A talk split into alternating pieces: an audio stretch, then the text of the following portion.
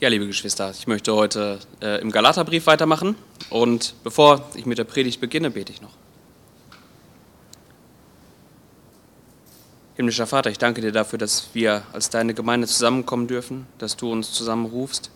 Ich danke dir auch dafür, dass du es bist, der uns äh, alles gibt, was wir brauchen. Danke, dass du uns durch dein Wort, ähm, dass du uns führst, dass wir erkennen können, was dir wohlgefällig ist, dass du uns auch der Sünde überführst, dass du in deinem Wort auch deutlich machst, was wir nötig haben zur Errettung. Dass es allein der Blick auf dich ist, allein das Vertrauen, dass das Opfer von deinem Sohn reicht. Hilf uns das zu verstehen und ja, schenke uns Konzentration, auch dein Wort aufzunehmen. Amen.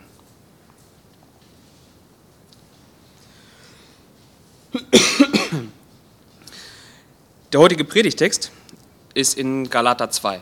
Galater 2, die Verse 11 bis 21. Ich werde das so ein bisschen in zwei Abschnitte unterteilen. Galater 2, 11 bis 21. In dem Abschnitt wirft Paulus wieder einen Blick zurück auf äh, Ereignisse, die in der Vergangenheit liegen. Ein Ereignis mit Petrus. Äh, das hat er auch schon vorher getan, so ein bisschen den Blick zurückgeworfen, als er den Galatern schrieb um ihn zu erklären, dass es keine Uneinigkeit bezüglich des Evangeliums, der Errettung rein aus Gnade. Es gibt keine, keine zwei Evangelien, keinen Unterschied zwischen dem, was die Apostel in Jerusalem lehren, also mit Petrus als Stellvertreter, äh, und was Paulus lehrt. Da gibt es keinen Unterschied. Ja, da hat er schon einmal den Blick zurückgeworfen. Das tut er heute wieder, allerdings mit einem anderen Fokus. Heute äh, schauen wir uns einen Text an, wo er den Galatern etwas anderes erklärt.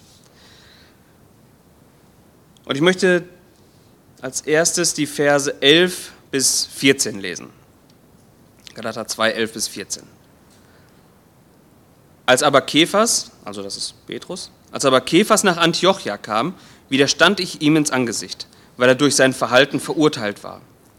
Denn bevor einige von Jakobus kamen, hatte er mit denen aus den Nationen gegessen. Als sie aber kamen, zog er sich zurück und sonderte sich ab da er sich vor, den Juden, vor denen aus der Beschneidung fürchtete. Und mit ihm heuchelten auch die übrigen Juden, so dass selbst Barnabas durch ihre Heuchelei mit fortgerissen wurde. Als ich aber sah, dass sie nicht den, den geraden Weg nach der Wahrheit des Evangeliums wandelten, sprach ich zu Kephas vor allen, wenn du, der du ein Jude bist, wie die Nation lebst und nicht wie die Juden, wie zwingst du denn die Nation, jüdisch zu leben?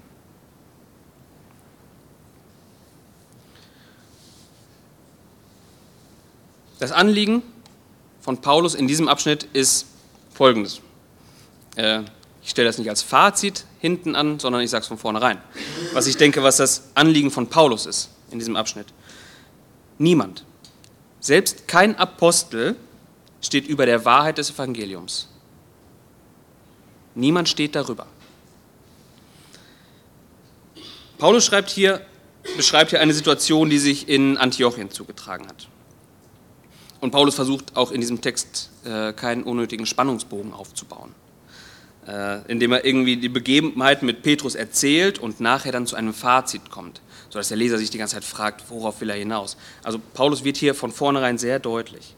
Gleich zu Beginn macht er unmissverständlich deutlich, der große Petrus selbst hat sich, ja so wie äh, die neue Luther-Übersetzung übersetzt, äh, ins Unrecht gesetzt. Also er hat sich etwas zu Schulden kommen lassen. Petrus war nicht irgendwer.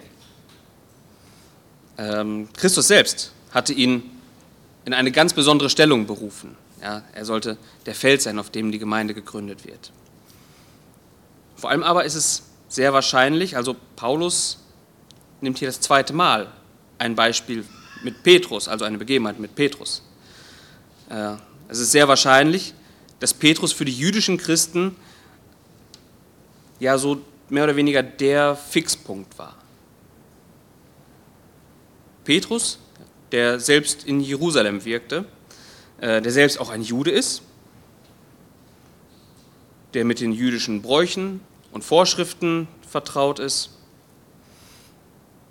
Und so ist es sehr wahrscheinlich, dass Petrus, der in diesem jüdischen Umfeld wirkte, Paulus, wenn er auf solche Leute traf, wie die, gegen die er hier argumentiert, gegen ihr Lehrer, die für die Gesetzestreue plädieren. Ja, dass Petrus ihm wahrscheinlich immer so als Gegenbild entgegengehalten wurde. Paulus war zwar auch Jude und jeder wusste auch um seine Herkunft, aber er wirkte unter den Heiden. Petrus war ein Jude unter Juden. Der muss es doch anders gesehen haben. Also es ist relativ wahrscheinlich, dass da so eine Trennung gemacht wurde zwischen Petrus und Paulus, was den Inhalt ihrer Lehre betrifft. Ja, ein Jude wie Petrus, der unter den Juden wirkt, wird niemals seine Glaubenswurzeln verleugnen. Und wenn Paulus solche Begebenheiten anführt, wie hier die mit Petrus und auch vorher äh, über Petrus schreibt, dann tut er es nicht, um Petrus in ein schlechtes Licht zu rücken. Es geht Paulus hier nicht darum, ein, ja, ein, eine Art Machtkampf zu führen, wer von den beiden denn der Größere ist, wer von den beiden denn derjenige ist, der im Recht ist, oder äh, ein, eine, eine Spaltung zu schaffen. Paulus Anliegen ist es vielmehr, das selbstgemachte Bild seiner Hörer, also das Bild, was sie sich selbst in ihre Köpfe projiziert haben, wie denn Petrus ist, äh, dieses Bild zu zerstören. Ihnen zu zeigen, so wie ihr glaubt, wie Petrus ist und so wie ihr glaubt, was er lehrt, das stimmt nicht. Paulus Anliegen ist es, die jüdisch-christlichen Irrlehrer in ihrem Denken äh, in die Realität zu holen. Das Bild, was sie im Kopf haben, zu zerstören und sie in die Realität zu holen.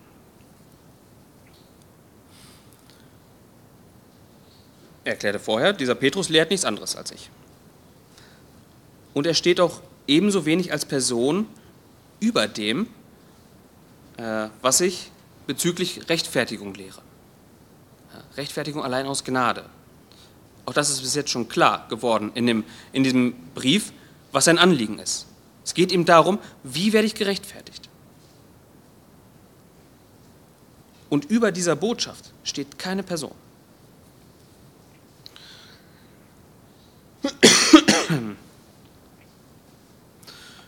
Wir sehen in diesem Abschnitt sehr deutlich, dass äh, Petrus nicht die unfehlbare Persönlichkeit ist zu der man ihn vielleicht oft macht, in der man ihn sehen will, in der vielleicht auch die Irrlehrer sehen wollten.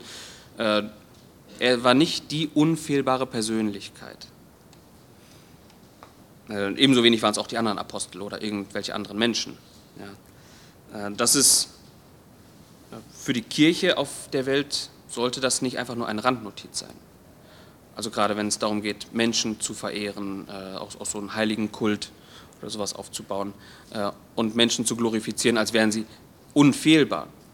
Äh, dann sollte man sich Petrus anschauen und selbst der große Petrus an ihm sehen wir, äh, dass er nicht unfehlbar war. Das ist auch keine Randnotiz, wenn man über die Funktion von Kirchenoberhäuptern nachdenkt in der heutigen Zeit. Gerade solche strahlenden Persönlichkeiten, die überall präsent sind, wie der Papst beispielsweise. Ja.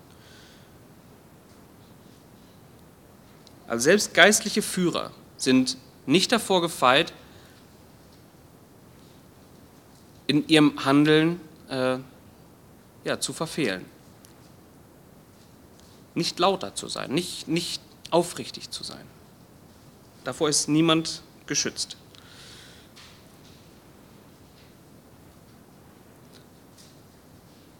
Keine Person, kein Mensch, auch kein Apostel, keiner der Urapostel definiert, was wahr oder falsch ist.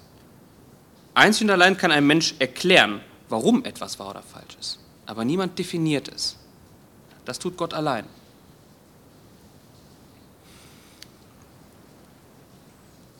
Wenn wir uns in diese Begebenheit, die Paulus hier schildert, hineindenken, dann äh, gewinnt man schnell folgende Erkenntnis. Auch Männer voll Heiligen Geistes können in Fehler geraten. Menschen, die in einer führenden Stellung im Reich Gottes, die eine führende Stellung im Reich Gottes einnehmen, äh, ja, auch die können straucheln. Sie mögen Tausende vorher schon zum Herrn geführt haben. Sie mögen auch Säulen in der Gemeinde sein, ein großes Ansehen unter Menschen haben. Und trotzdem können sie straucheln.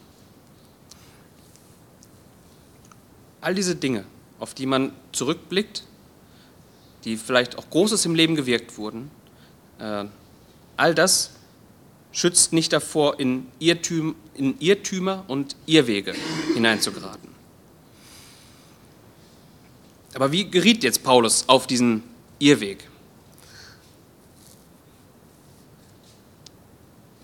Eine wunderbare Eigenschaft ist Rücksichtnahme, Nachgiebigkeit. Das ist sehr kleidsam für jeden Christen.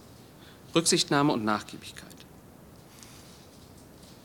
Und das sollte jeder Christ auch in seinem Leben immer mehr, äh, ja, immer mehr Teil seines Lebens werden lassen. Nachgiebigkeit und Rücksichtnahme. Wenn aber Nachgiebigkeit zur Schwachheit und Rücksichtnahme zur Verleugnung der Wahrheit wird, ja, dann ist das eine ganz üble Sache. Und so war es hier bei Petrus. Durch eine ganz besondere Offenbarung, die wir in Apostelgeschichte lesen, äh,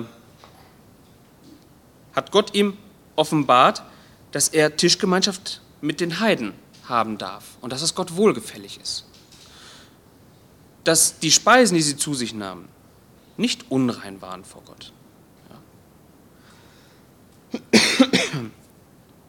Und genau das hat er auch in Antiochien so gelebt.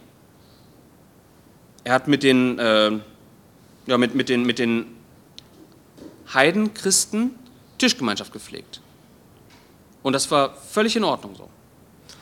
Aber dann, eines Tages, erschienen einige Judenchristen bei ihm, die in der gesetzlichen Überzeugung lebten, dass die Tischgemeinschaft mit Heiden äh, verunreinigt und dass das Sünde ist.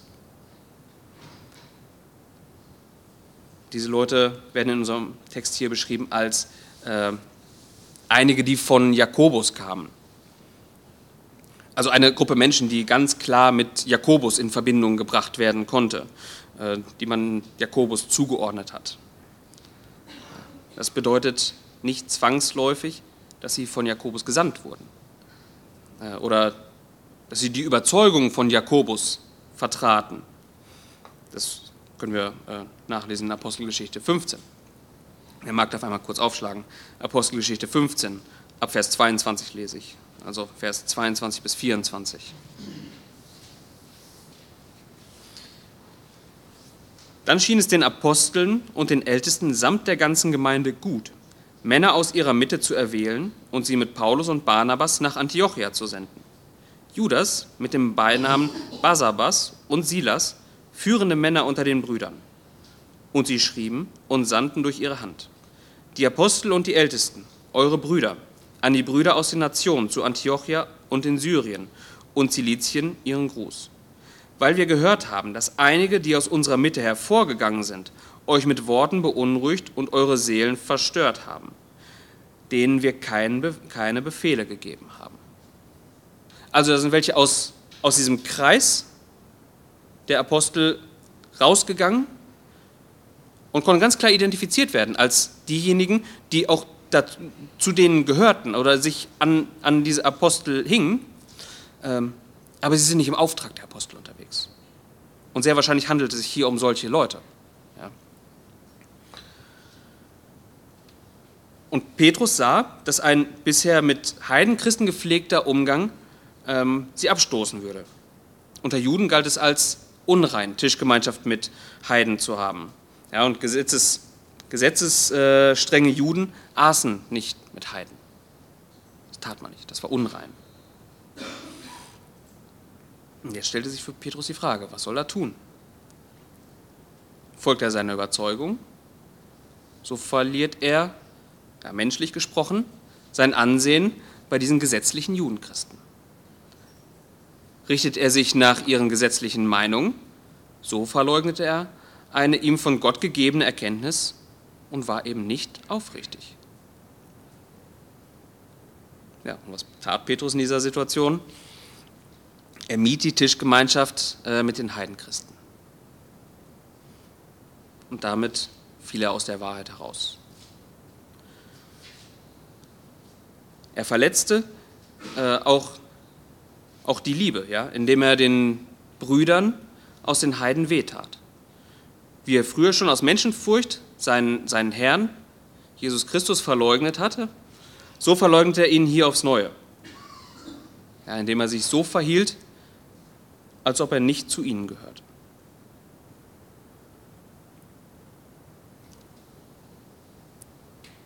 Die Frage ist, wie leicht verlassen auch wir den geradlinigen, einfältigen Weg? Wie leicht passiert das, wenn wir die Ehre bei Menschen suchen und nicht die Ehre bei Gott? Wie gefährlich ist es, sein eigenes Ansehen mehr im Auge zu haben als den Willen Gottes? Wer mit äh, scheinbar kluger Berechnung einen besonders guten Eindruck bei dieser oder jener Person machen will, der folgt nicht der Einfalt des Glaubens, die allein auf, äh, auf den Herrn schaut. Derjenige hat nicht mehr allein seinen Blick auf Gott gerichtet. Und diese Heuchelei von Petrus hat schlimme Folgen. Ja, die schlug, schlug, zog ziemlich schlimme Folgen nach sich. Ähm, er wollte bei seinem Irrweg einen guten Eindruck bei den Judenchristen machen bei diesen strengen, gesetzestreuen Judenchristen.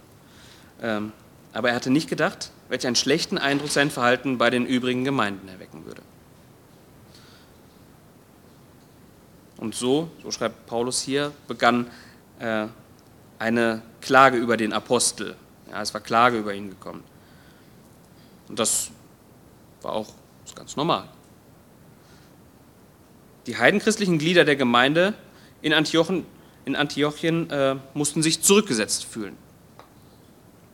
Ihnen war das Benehmen des Petrus unverständlich. Die Zahl der Menschen, welche die innere Unlauterkeit des Apostels durchschauten, der wird mit Sicherheit auch nicht äh, gerade gering gewesen sein. Es werden einige gewesen sein, die sein Verhalten durchschauten.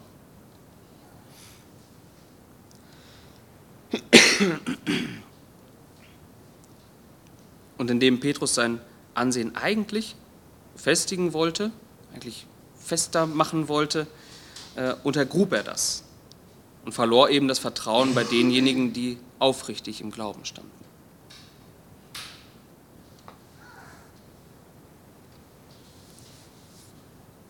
Das ist kein Phänomen, das bei Petrus sehr exklusiv ist. Das wiederholt sich auch bis in unsere heutige Zeit oft, dass man sagen muss, es ist Klage über jemanden gekommen. Also jemand, der äh, ja, einen unlauteren Weg eingeschlagen hat.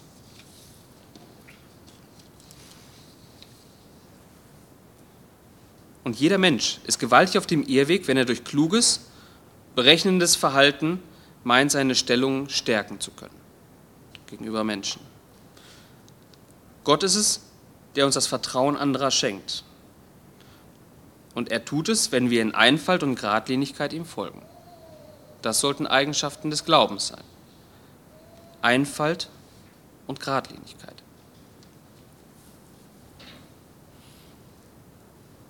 Die Erschütterung des Vertrauens in Petrus war aber nicht das Einzige. Paulus erwähnt hier noch etwas anderes. Ähm, noch schlimmer war die Wirkung, dass er ein, ein Beispiel für andere wurde. Er zog viele mit sich in den, äh, auf, auf diese falsche Bahn. Und auch darin besteht eine Gefahr, je höher die Stellung eines Christen ist, desto größer ist seine Verantwortung, ja, weil eben viele auf sein Beispiel schauen.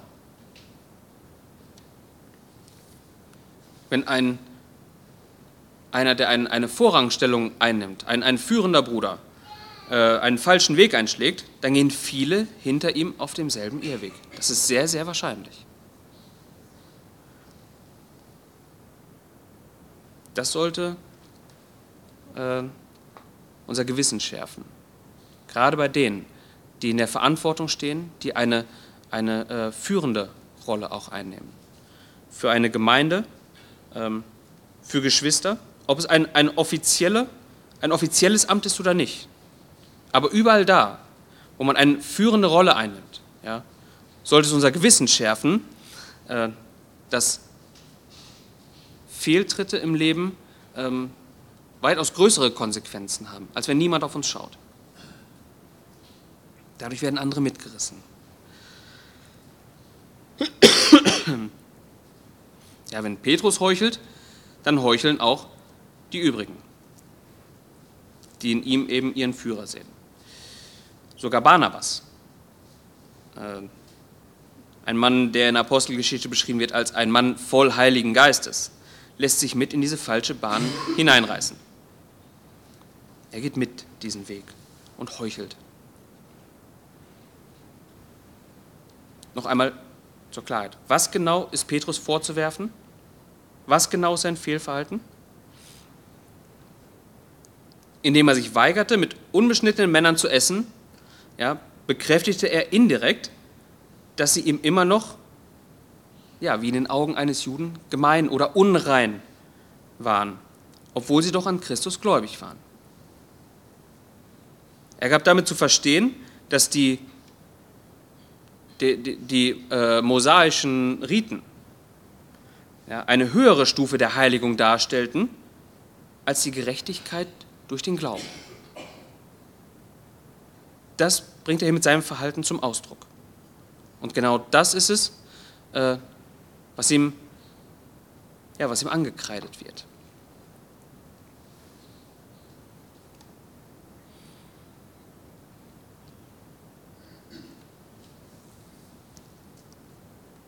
Noch einmal, eine ganz ernste Warnung, äh, die wir aus diesem Text herauslesen sollten.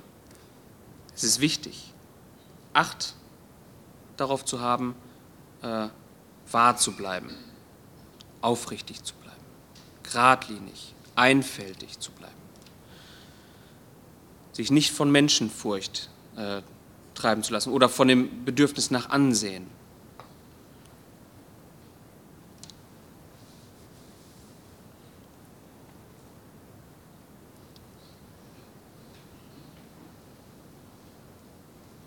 Ich möchte noch einen, einen Blick dann von diesem Punkt aus in die Zukunft werfen. Also für uns Vergangenheit, von dem, was Paulus hier schreibt, in die Zukunft, wo wir uns anschauen können, wie war denn Petrus Reaktion darauf?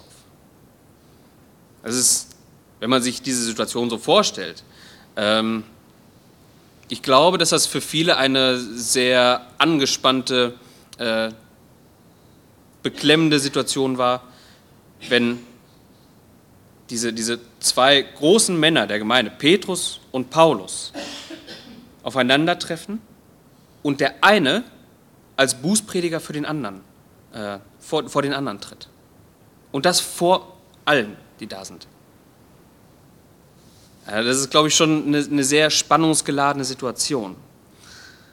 Und das ist ja dann schon die Frage auch berechtigt, wie geht jetzt Petrus damit um?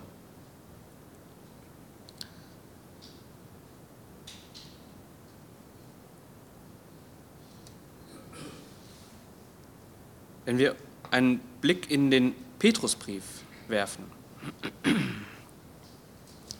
2. Petrus 3, Vers 15.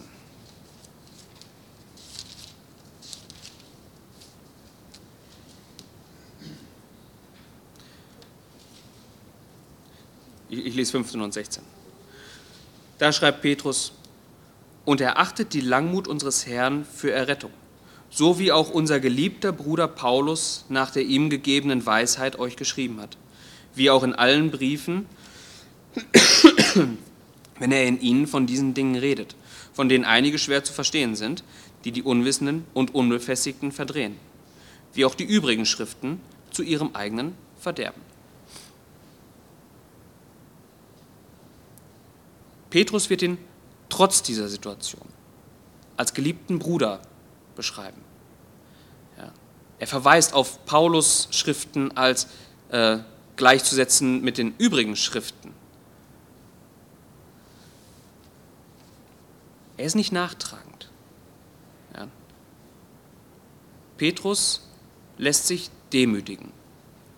Davon ist auszugehen und beharrt nicht auf sein Fehlverhalten als doch richtig. Ja, wir können sehen an dieser, an dieser Situation mit dem, was auch dann daraus folgt, äh, können wir die Größe und auch die Echtheit des Apostel Petrus erkennen. Ja, größer als alle Wundertaten, die er getan hat, äh, größer als das, dass er Lahme heilt, ist seine Reaktion darauf, als jemand, der doch so viel Wert auf das Ansehen von Leuten legt. Wenn er vor Leuten, vor vielen, die es hören können, äh, so von, von, von Paulus zurechtgewiesen wird. Demütig zu sein und äh, Reue zu zeigen und nicht in Stolz zu verharren. Das ist eine große Eigenschaft. Ja, und das sehen wir auch bei Petrus.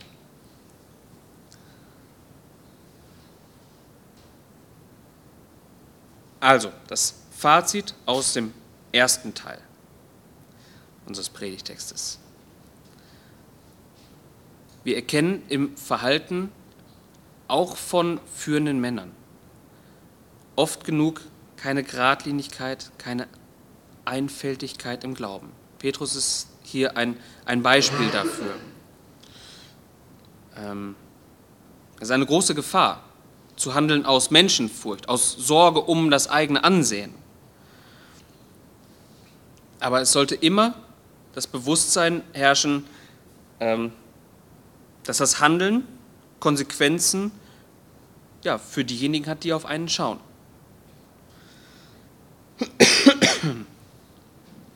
Also, es ist wichtig zu erkennen, jeder sollte Acht haben auf sich selbst, egal wer er ist.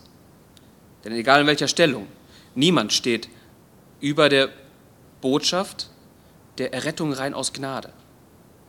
Niemand sollte durch sein Handeln etwas anderes äh, predigen, als allein, dass wir errettet sind aufgrund von Gnade, nicht aufgrund von, äh, von, von noch dann Einhalten gewisser äh, zeremonieller ähm, Dinge, die wir für wichtig achten und die uns vielleicht so ein Gefühl von Heiligkeit dann noch geben.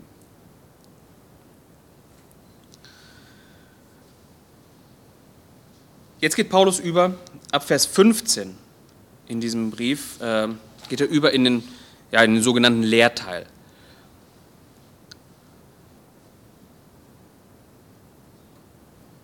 Es ist, ja, es ist schwierig zu sagen, es ist nicht ganz klar, ob das jetzt noch weiter, äh, ein, ob Paulus sich selber hier weiter zitiert, was er Petrus gesagt hat, oder ob er dieses Ereignis als Anlass nimmt, um jetzt gegen die ihr Lehrer in, in den galatischen Gemeinden zu argumentieren. Aber sei es wie es ist.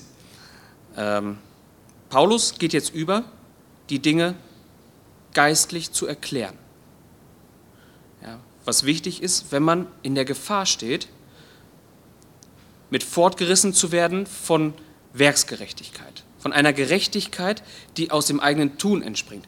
Wenn einem nicht mehr die Errettung rein aus Gnade reicht, sondern man dem noch etwas meint hinzufügen zu müssen, um ganz heilig zu werden. Und das ist hier jetzt so ein, ein ganz fließender Übergang. Aus einer Erzählung, aus der Vergangenheit, geht er jetzt über in diesen Lehrteil. Und er beginnt damit, äh, ich, ich lese einmal den ganzen Abschnitt dann noch, 15 bis 21. Wir sind von Natur Juden und nicht Sünder aus den Nationen. Aber da wir wissen, dass der Mensch nicht aus Gesetzeswerken gerechtfertigt wird, sondern nur durch den Glauben an Christus Jesus, haben wir auch an Christus Jesus geglaubt, damit wir aus Glauben an Christus gerechtfertigt werden und nicht aus Gesetzeswerken, weil aus Gesetzeswerken kein Fleisch gerechtfertigt wird. Wenn aber auch wir selbst, die wir in Christus gerechtfertigt zu werden suchen, als Sünder befunden wurden, ist dann also Christus ein Diener der Sünde? Auf keinen Fall. Denn wenn ich das, was ich abgebrochen habe, wieder aufbaue, so stelle ich mich selbst als Übertreter hin. Denn ich bin durchs Gesetz dem Gesetz gestorben, damit ich Gott lebe. Ich bin mit Christus gekreuzigt und nicht mehr lebe ich, sondern Christus lebt in mir. Was ich aber jetzt im Fleisch lebe, lebe ich im Glauben, und zwar im Glauben an den Sohn Gottes, der mich geliebt und sich selbst für mich hingegeben hat. Ich mache die Gnade Gottes nicht ungültig. Denn wenn Gerechtigkeit durch Gesetz kommt, dann ist Christus umsonst gestorben.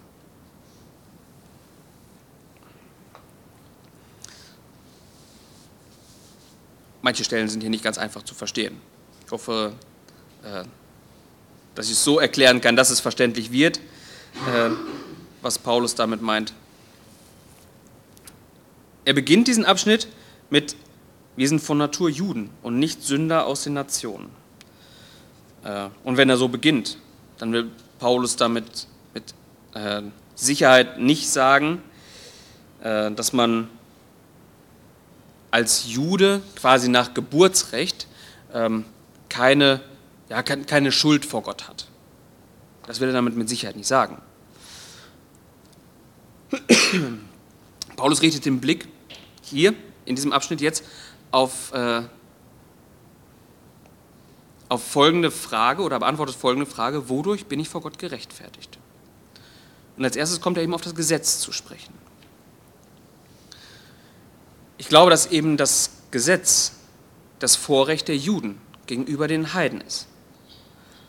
Und wenn Paulus das hier schreibt, da meint er in etwa Folgendes, wir sind Juden, also diejenigen, die das Vorrecht haben, äh, dass Gott uns nicht in der Unwissenheit unserer Sündhaftigkeit gelassen hat, wie es mit den Heiden tat.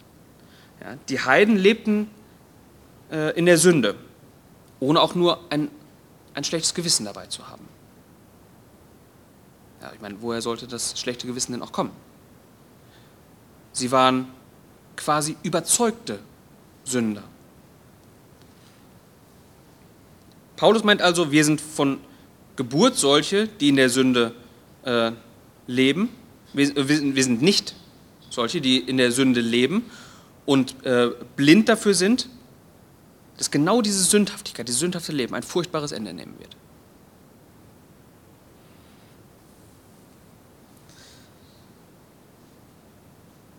An dieses Vorrecht, eben das Gesetz zu kennen und nicht ein überzeugter Sünder sein zu müssen.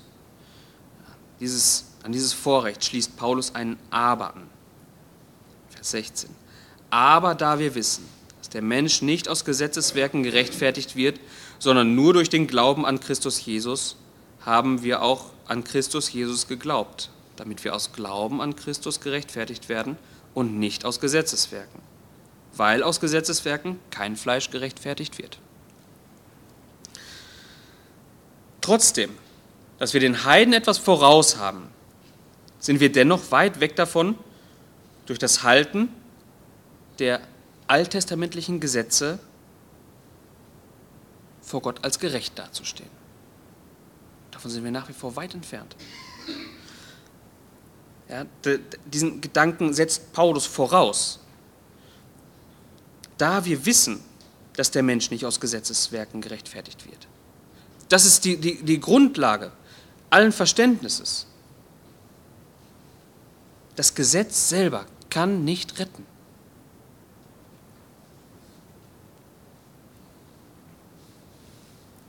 Auch Petrus hat nach dem Apostelkonzil äh, in Apostelgeschichte 15, können wir es nachlesen, hat er nicht, nicht anders argumentiert. Apostelgeschichte 15, Vers 10, da sagt er, nun denn, was versucht ihr Gott, ein, ein Joch auf den Hals der Jünger zu legen, das weder unsere Väter noch wir zu tragen vermochten? Indem sie das Gesetz lehren als etwas, was es zu halten gilt, legen diese, diese ihr Lehrer ein Joch auf die Hörer, auf die, die es befolgen sollen. Das Gesetz ist, ein, ist etwas, was, was, was niederdrückt. Es ist eine Last, eine schwere Last. Ja, und äh, sogar eine viel zu schwere Last, um sie tatsächlich tragen zu können.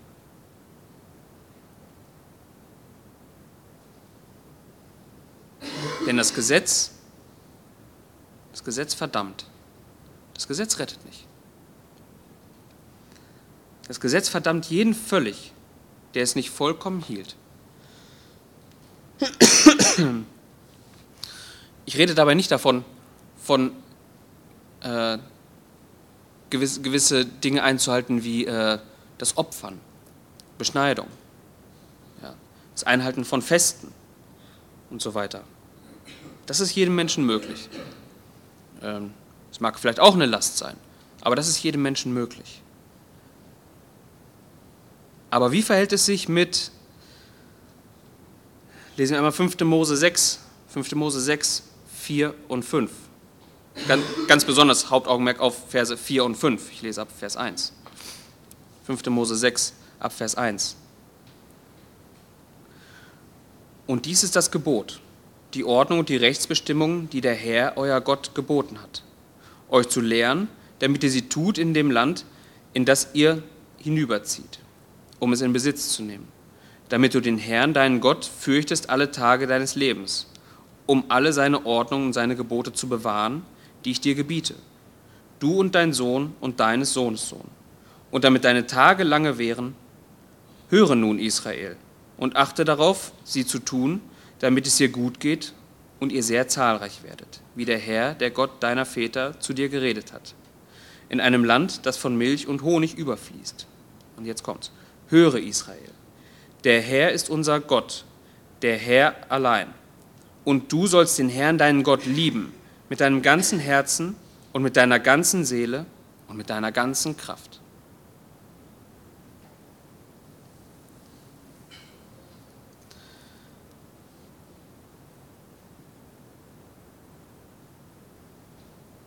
Ich glaube, ich bin der festen Überzeugung, äh, niemand hat dieses Gebot jemals gehalten, außer Christus allein. Kein Mensch.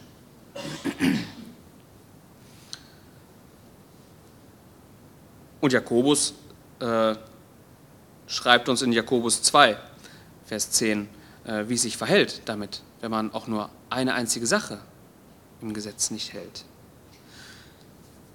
Jakobus 2, Vers 10, da sagt er, denn wer das ganze Gesetz hält, aber in einem strauchelt, ist aller Gebote schuldig geworden.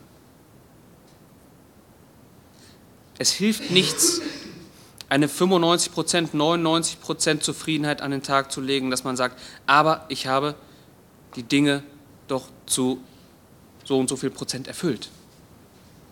Nein, bist du in einer einzigen Sache einmal gestrauchelt, bist du ganz dem Gesetz schuldig geworden. Ganz schuldig vor dem Gesetz. Wer es wirklich ernst damit meint, das Gesetz zu halten, ja, um dadurch gerecht zu sein, der wird entweder sein Leben in Niedergeschlagenheit und Trauer über die eigene Unfähigkeit leben oder ihm bleibt nichts anderes übrig, als sich selbst zu belügen. Er belügt sich selbst ja, und erkennt sich eben nicht im Licht des Gesetzes. Das Gesetz ist nicht gegeben, um zu retten, sondern um Sünden aufzudecken und das Todesurteil über jeden Menschen zu verkünden. Dafür ist das Gesetz gegeben. Und so erinnert Paulus daran, weshalb ein Gläubiger doch gläubig wurde. Das tut er hier. Er erinnert doch daran. Ein Gläubiger hat doch erkannt, dass er durch eigenes Bemühen niemals vor Gott bestehen kann. Und in genau diese Verzweiflung tritt Christus. Er allein, Christus allein ist es, der uns gerecht machen kann vor dem Vater.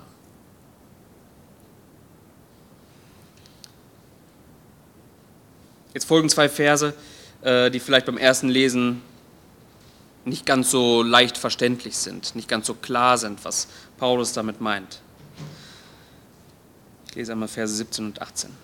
Wenn aber auch wir selbst, die wir in Christus gerechtfertigt zu werden suchen, als Sünder befunden wurden, ist dann also Christus ein Diener der Sünde? Auf keinen Fall. Denn wenn ich das, was ich abgebrochen habe, wieder aufbaue, so stelle ich mich selbst als Übertreter dar. Die Argumentation von Paulus ist hier folgende. Wenn wir versuchen, durch den Glauben an Christus gerechtfertigt zu werden und, und doch als so gerechtfertigte noch als Sünder befunden werden würden, also dass, dass das nicht, noch nicht ausreicht. Ja. Dass wir dann noch etwas bräuchten, was uns wirklich gerecht macht.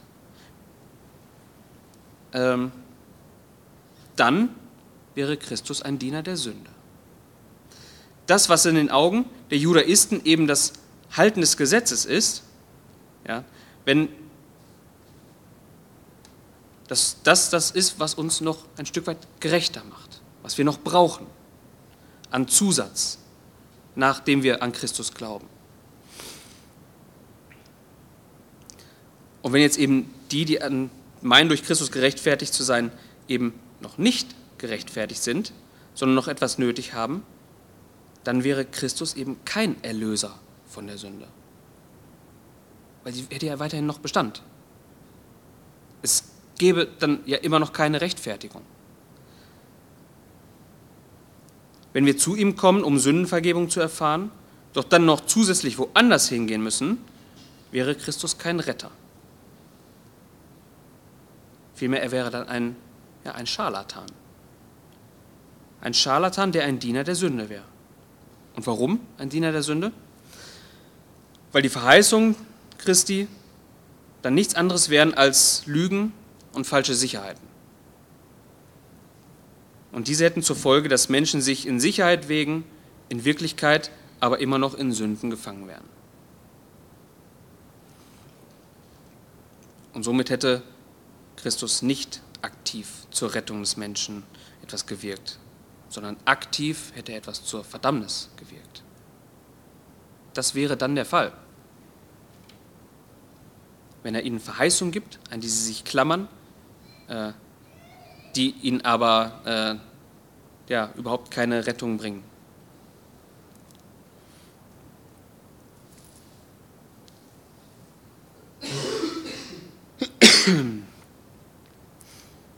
Und in Vers 18 schreibt er, denn wenn ich das, was ich abgebrochen habe, wieder aufbaue, so stelle ich mich selbst als Übertreter hin. Was Paulus damit meint, ist folgendes. Ähm, ich, ich habe nicht so gepredigt, dass ich das entkräftete oder niedergerissene äh, Gesetz wieder aufbauen will. Wenn ich das tun würde, wenn ich das wieder aufbauen wollen würde, würde ich mich selbst als Übertreter hinstellen. Ja.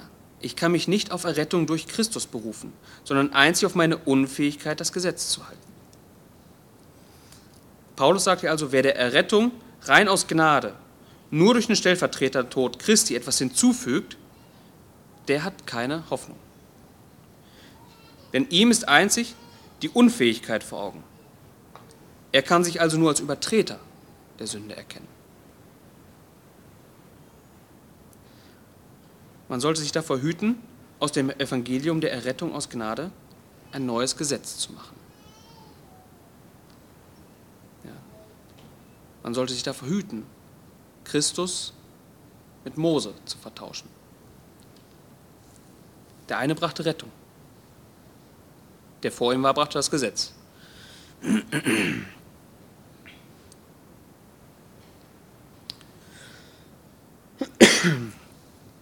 Ab Vers 19.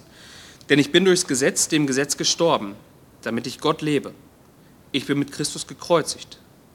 Und nicht mehr lebe ich, sondern Christus lebt in mir. Was ich aber jetzt im Fleisch lebe, lebe ich im Glauben. Und zwar im Glauben an den Sohn Gottes, der mich geliebt und sich selbst für mich hingegeben hat. Ich mache die Gnade Gottes nicht ungültig. Denn wenn Gerechtigkeit durch Gesetz kommt, dann ist Christus umsonst gestorben. Denn ich bin durch das Gesetz, dem Gesetz gestorben, damit ich Gott lebe. Wieder so eine Aussage von Paulus, die man nicht einfach so, wo man schnell drüber liest und sofort unbedingt verstanden hat, was, was er damit meint. Ich bin durch das Gesetz, dem Gesetz gestorben, damit ich Gott lebe. Zuerst einmal zeigt Paulus hier einen Kontrast auf zwischen etwas, was in der Vergangenheit geschehen ist, und etwas, was heute für ihn Realität ist. Ja, aus der Vergangenheit. Er ist gestorben. Und jetzige Realität und nun lebt er. Also der Kontrast, Tod und Leben. Was Paulus hier zunächst meint, ist, dass das Gesetz sein Todesurteil war.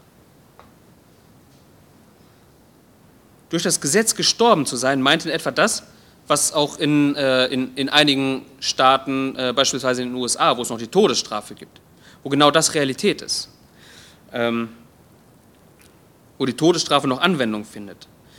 Es gibt ein Gesetz, das besagt, dass man bei einem bestimmten Vergehen mit dem Tode bestraft wird. Das Gesetz besiegelt also das Todesurteil. Man ist durch das Gesetz gestorben.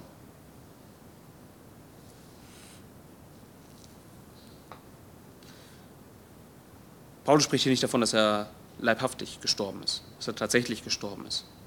Ja, äh, man sieht ihn immer noch umherreisen. Ähm, man kann ihn immer noch anfassen. Alles. Also das, das ist hier kein leiblicher Tod, von dem er spricht. Aber wie ist Paulus gestorben? Was meint er damit? Was er damit meint, ist, in dem erklärenden Nachsatz zu erkennen, ich bin mit Christus gekreuzigt. Das war sein Tod. Sein Todesurteil ist das Gesetz. Sein Tod selber ist Christus.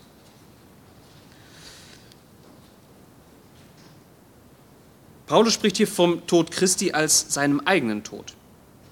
Ja. Noch einmal, das Gesetz hat das Todesurteil ausgesprochen. Und durch Christus wurde das Todesurteil auch bereits vollstreckt. Jeder, der seine Hoffnung, der sein Vertrauen nur auf den Tod Christi richtet, der ist bereits der Sünde gestorben. Das ist bereits Realität.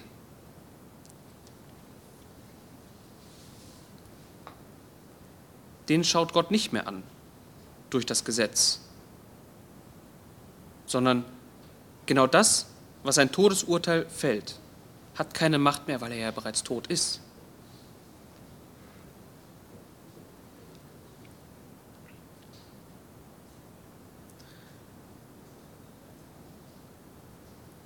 Ich weiß nicht, ob das jedem klar ist.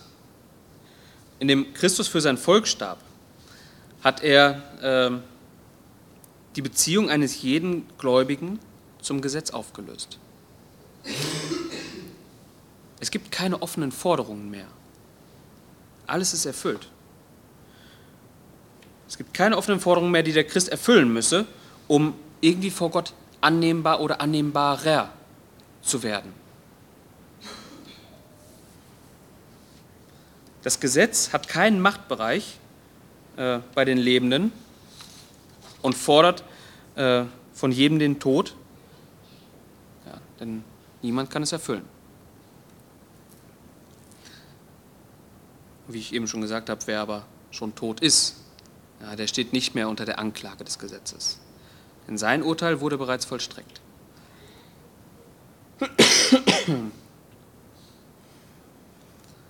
Und Paulus schreibt jetzt hier von einem anderen Leben, das daraus folgt. Sein Leben ist nicht mehr rein selbstbestimmt, äh, sondern es ist von Gott für Gott. Ein Nichtchrist ist sein Leben lang darum bemüht, seine eigenen Bedürfnisse zu stillen, ja, sich selbst zu verwirklichen und so weiter, äh, den eigenen Träumen nachzujagen. Sein Leben dreht sich einzig und allein um sich selbst. Ähm, das, das Drehen um sich selbst findet sogar Anwendung äh, in der Frage, wie man ein guter Mensch ist in dieser Welt, wie man als guter Mensch leben kann, wie man vielleicht auch als, als äh, frommer Mensch, egal wie tief man im Glauben steht, in welchem Glauben auch immer man steht, aber wie man so eine gewisse Frömmigkeit dann auch leben kann. Wie das dann genau aussieht. Ähm, der natürliche Mensch, so der, der nicht glaubt, sucht darauf nur Antworten, die innerhalb seines Machtbereichs liegen. Etwas, was er selbst wirken kann. Der Christ aber kann sagen, ich lebe nicht mehr für mich. Christus lebt in mir. Also mein Antrieb ist keine Selbsterfüllung, selbst, äh, kein, kein, kein, äh, kein, kein selbstbestimmtes Leben unbedingt mehr zu führen.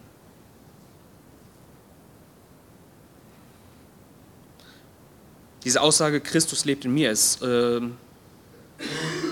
oft stark fehlinterpretiert worden. Deswegen möchte ich da auch kurz drauf eingehen, weil äh, ich glaube, mit, mit vielen auch Ausläufern von, von einem gewissen äh, falschen Verständnis, was hieraus resultiert. Äh, sind die meisten wahrscheinlich auch schon mal irgendwann in Berührung gekommen, vielleicht auch ohne, dass man es weiß, aber was vielleicht auch fürs Verständnis, fürs Glaubensverständnis ein, fatale Folgen haben kann.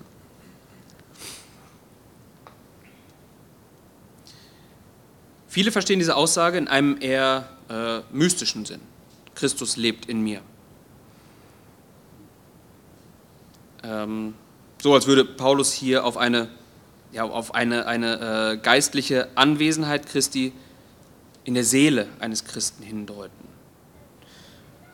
Äh, Christus wäre somit dir eine, eine, eine innere Kraft, ähm, eine innere Stimme, was auch immer.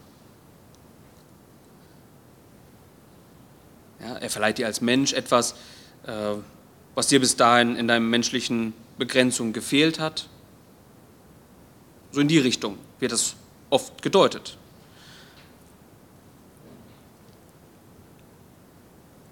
Aber an dieser Stelle gilt es sehr vorsichtig zu sein.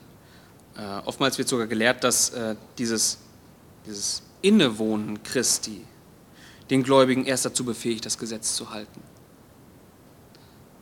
Ja, äh, das ist wieder sehr fatal, weil wer auch nur meint, das Gesetz halten zu müssen, äh, leugnet wieder, die, äh, dass, dass der Tod Christi allein ausreicht. Also Christus muss nicht wirken, dass wir das Gesetz halten können. Ja, nur durch seine Anwesenheit in dir kannst du äh, alles halten, was, ähm, ja, was Gott wohlgefällig ist kannst du so leben, wie es vor Gott annehmbar ist. Nur durch ihn in dir. Äh, oft wird es dann auch etwas anders formuliert, dass man das dann so sagt, dass, dass äh, gewisse Dinge, die, die kannst du nicht aus dir heraus, sondern durch die Kraft des Geistes, der dir die Kraft dafür gibt. Äh, Christus selbst befähigt, dies und das zu tun. Und schnell geht es wieder gewisse Bedingungen, die erfüllt werden müssen, um die Kraft Christi und das Wirken des Geistes in dir nicht zu dämpfen. Dafür findet man auch sehr, äh, sehr, sehr äh, christliche Dinge, wo man meint, das, das ist eigentlich, das sollte zum Leben eines jeden Gläubigen gehören, die aber als Maßstab dafür genommen werden, ob Christus in dir wirken kann oder nicht. Das regelmäßige Gebet das hast du zu erfüllen. Wenn du das nicht tust, dann kann Christus nicht in dir wirken. Ähm, regelmäßige Sündenbekenntnis, stille Zeit, was auch immer. Und ganz fatal, wir befinden uns hier gerade, merkt ihr hoffentlich, auf, auf Messerschneide so ein bisschen, um, um eine gerade Linie zu ziehen. Ganz fatal auch eine Forderung, die man an Christen stellen kann. Du musst Christus lieben, damit er in dir wirken kann. Damit stellst du dein Handeln aber wieder als Grundlage dafür, dass Christus überhaupt handeln kann. Nein, Christus hat gehandelt. Er hat ein für alle Mal gehandelt und das, was er gewirkt hat, dem hast du nichts mehr hinzuzufügen. Dem kannst du nichts mehr hinzufügen.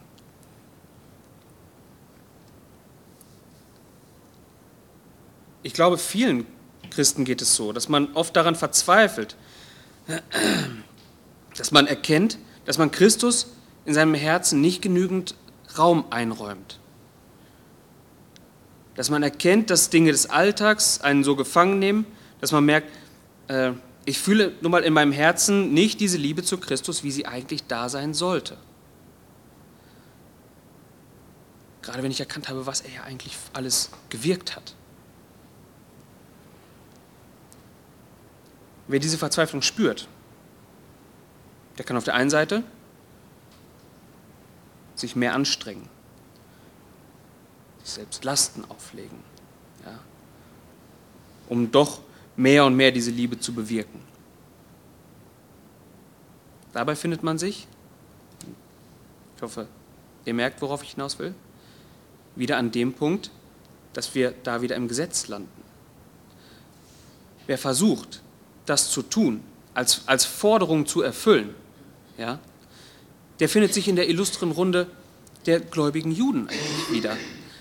Die, die meinen, das Gesetz zu halten, die Gebote Gottes zu halten und merken, dass das geht nicht.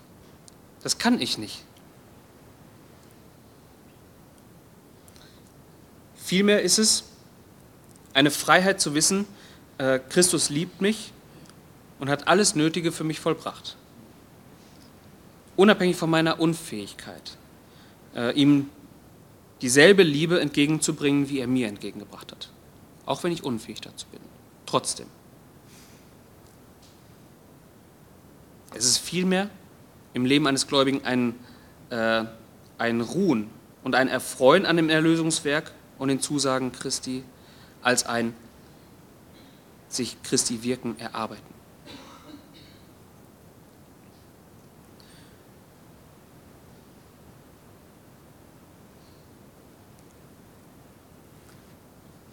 Ist eine gefährliche Irrlehre, wenn der Blick des Christen auf sich selbst gerichtet wird in Fragen der Errettung. Auch jeder Christ, der an Christus als innewohne, in, innewohnende Kraft äh, glaubt, wird von Zeit zu Zeit merken, ich habe nicht die Kraft, das und das zu tun. Ich verzweifle immer wieder an mir selber. Ähm, stellt sich doch die Frage, ist Christus der Lügner, der etwas verspricht, was nicht wahr ist, also dass er Kraft für alles gibt? Oder ist mein Glaube einfach nur zu klein? Äh, und wenn mein Glaube zu klein ist, wie könnte ich denn mehr glauben? Was muss ich tun, um heiliger zu werden? Und dann merken wir hoffentlich wieder, in welche Richtung diese Gedanken steuern. Liebe Geschwister, das menschliche Herz ist listig. Es sträubt sich dagegen, all sein Vertrauen in etwas außerhalb von sich selbst zu setzen. Dass ich Gott gefalle, das muss in meinem Machtbereich liegen.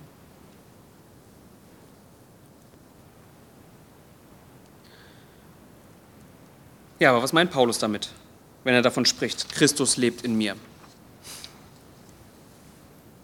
Das bedeutet, dass Christus wirklich im Gläubigen gegenwärtig ist, und zwar im Heiligen Geist. Ähm Christus ist die Substanz, von der die Gläubigen leben. Äh, was, was meine ich damit? Oder wie, wie sieht das praktisch aus? Paulus erklärt das sehr nüchtern, auch in unserem Text hier. Er erklärt das sehr nüchtern. Was ich aber jetzt im Fleisch lebe, lebe ich im Glauben. Und zwar im Glauben an den Sohn Gottes. Paulus meint damit, dass sein Leben auf dieser Erde gekennzeichnet ist durch den Glauben. Er begründet also die Anwesenheit Christi bei sich mit der Tatsache, dass er an Christus glaubt. Was bedeutet das? Dass Christus im Evangelium zum Menschen kommt. Nicht auf einer mystischen Ebene, sondern durch das Evangelium, das biblische Wort. Ähm, ähnlich beschreibt das in Epheser 3. Epheser 3, Verse 16 und 17.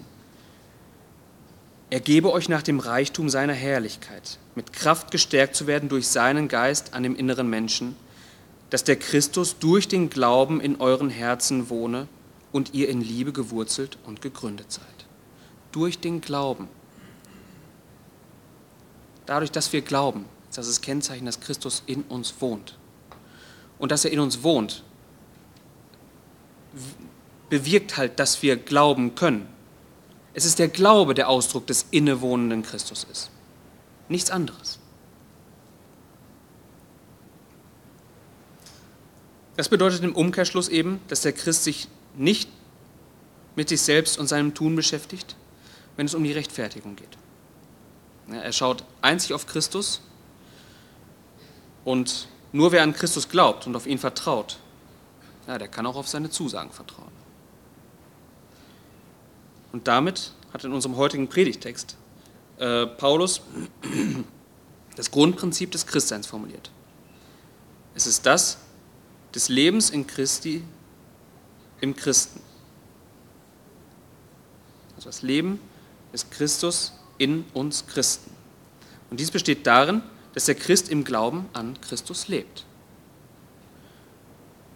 Das steht im, ja, im krassen Gegensatz zu allen Gesetzeswerken und jeder Gerechtfertigkeit, Werkgerechtigkeit und allem, was uns äh, sonst meint, klug zu sein, klug zu erscheinen, um uns selber als Heiliger darzustellen.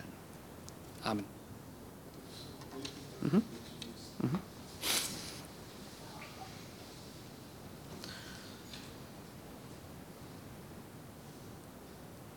Himmlischer Vater, ich möchte dich bitten, dass du uns ja, diese Einsicht schenkst, dass du uns vor allem auch ähm, erkennen lässt, dass du größer bist als alles, was wir wirken können, dass du alles vollbracht hast, äh, dass wir nichts tun können, nichts tun müssen. Ich möchte dich bitten, dass aus diesem Erkennen äh, Freude sprudelt, dass wir äh, dich verherrlichen durch unser Leben, das äh, von diesem Glauben gekennzeichnet ist. Bitte schenke du uns auch die Kraft dazu, in dieser Welt als, äh, als deine Kinder, als Zeugen für dich zu leben, da wo du uns hinstellst. Amen.